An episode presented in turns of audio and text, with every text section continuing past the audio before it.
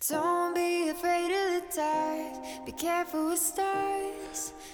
いどうも。カツケンです。えー、っと今日のテーマはちょっとあの香水について話したいと思うんですけどあの皆さん香水選びとか困ったことないですか？今まで。なんか香水つけたいけどきつい匂いが苦手とか、まあ、そういうのあると思うんですけどまあ、ちょっと今日の話を聞けばねとりあえず香水選びが、まあ、楽になると思う思うし、まあ、香水の選び方で失敗する失敗することが多分なくなるっていうか少なくなるかなと思うのでぜひ最後まで聞いててください。そんな感じで本題入るんですけどえー、っとあの俺たちが香水香水って言ってる香水でも一概に香水って言っても4種類あるらしくてこれ最近知ったんですけどなんか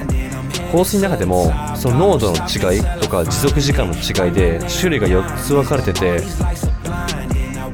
まあ、多分みんなが言ってる香水は多分あのー、パルファムってやつでこれが一番濃度が高いやつで持続時間が5時間から7時間って言われてる。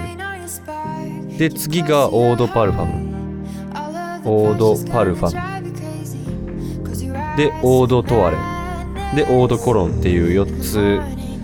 の種類濃度がどんどん少なくなってくるんですけど持続時間も一番多くて7時間。で次のやつが、まあ、4時間とか次が3時間とか。で一番濃度が低いオードコロンは1時間か2時間みたいな、まあ、こんな感じで濃度が分かれててなんか俺はなんかその多分今までその香水のイメージが一番濃度の濃いそのパルファムってやつ。でこれが苦手この濃度が濃すぎるやつが苦手だったから今まで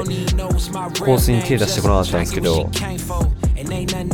で前回てか最近買ったやつがオードパルファムってやつで。これちょうど良かったんですよやっぱ。香水の苦手意識がなくなったんですよね。俺みたいに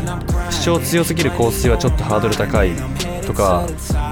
苦手な人はちょっとあの一番濃度が高いやつじゃなくて1個低いやつ買ってみるとか。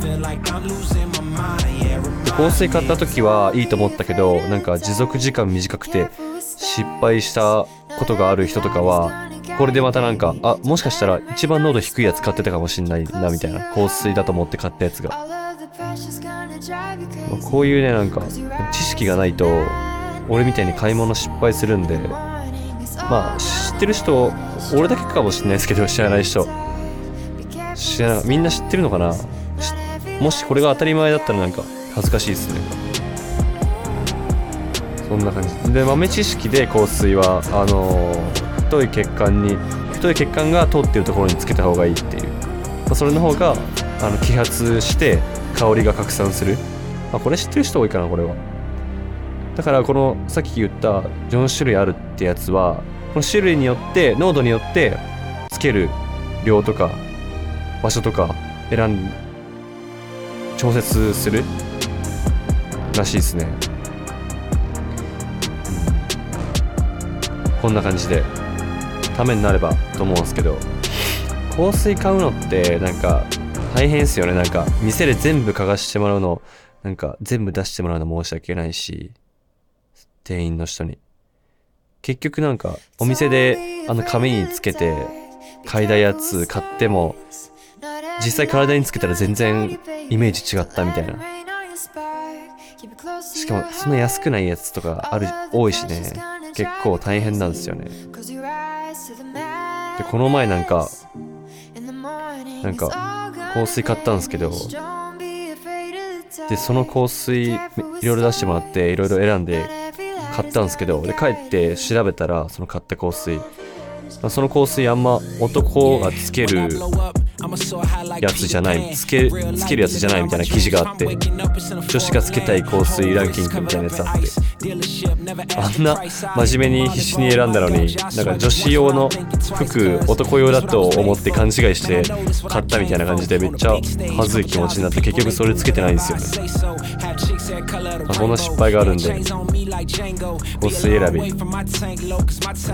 そうですね。だから男用とかでなんかおすすめの香水やったら教えてください。ぜひ。はい。今日はこの辺で終わります。失礼します。